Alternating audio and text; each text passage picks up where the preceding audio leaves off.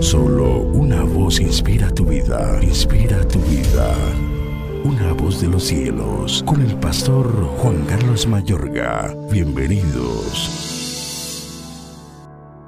El cual se dio a sí mismo por nuestros pecados para librarnos del presente siglo malo, conforme a la voluntad de nuestro Dios y Padre.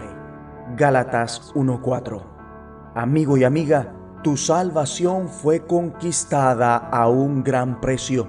Al mirar el trasfondo de la carta del apóstol Pablo a los Gálatas, hallaremos que esta fue escrita en contra de un ambiente en el cual la libertad del Evangelio estaba bajo amenaza. Pablo está ardiendo de indignación porque la libertad del Evangelio está bajo amenaza.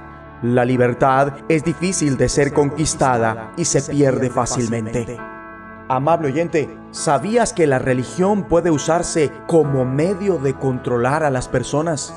Así la utilizó Saulo de Tarso antes de encontrar el reino de Dios. Posteriormente, en su encuentro personal con el Rey de Reyes, experimentó algo radicalmente diferente, una libertad que viene de adentro hacia afuera. El mensaje del Evangelio del Reino es un mensaje de libertad Eres libertado del pecado, la culpa, la vergüenza, la adicción y la muerte. Asimismo, eres libertado de la justificación mediante las obras de la ley. Los hombres no tienen que circuncidarse.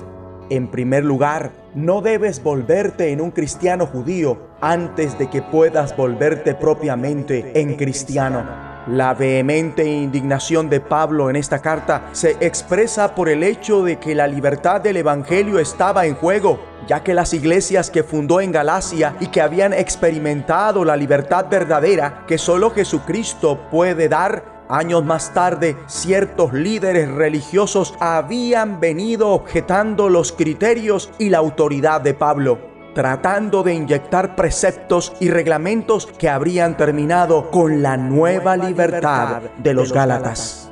Estaban afirmando que no bastaba con poner su fe en Jesús, sino que también tenían que circuncidarse.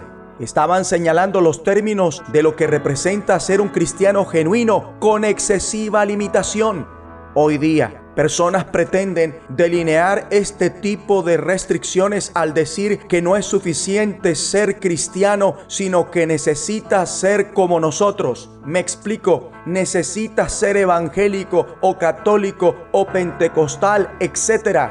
Tienes que ser como ellos, lo mismo que son ellos. Ellos dicen que tienes que ser una clase particular de cristiano para ser propiamente cristiano, pasando por alto el reino de los cielos.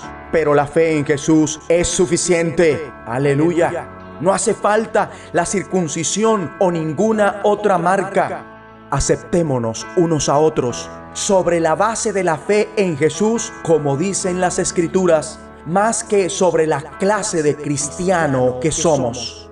Pablo, quien fue fanático de su religión, testifica sobre su propia experiencia de encontrar su libertad en Jesús y cómo aquella lo cambió de ser alguien que con violencia se esforzó por perseguir a la iglesia de Dios y la estaba destruyendo sistemáticamente a alguien que ahora está predicando el mismo mensaje que solía tratar de destruir. La conversión de Pablo nos recuerda que nadie está más allá del poder y el propósito de Dios, ni siquiera un miembro del Estado Islámico de Al Qaeda.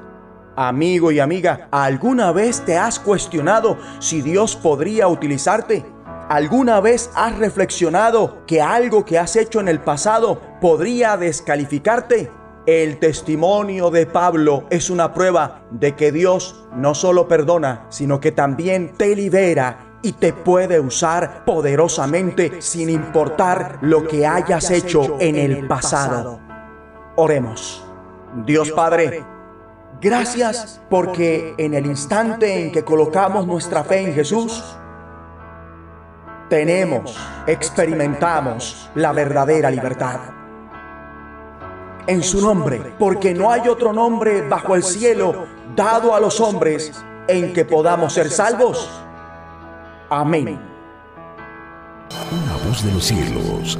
Escúchanos, será de bendición para tu vida. bendición para tu vida.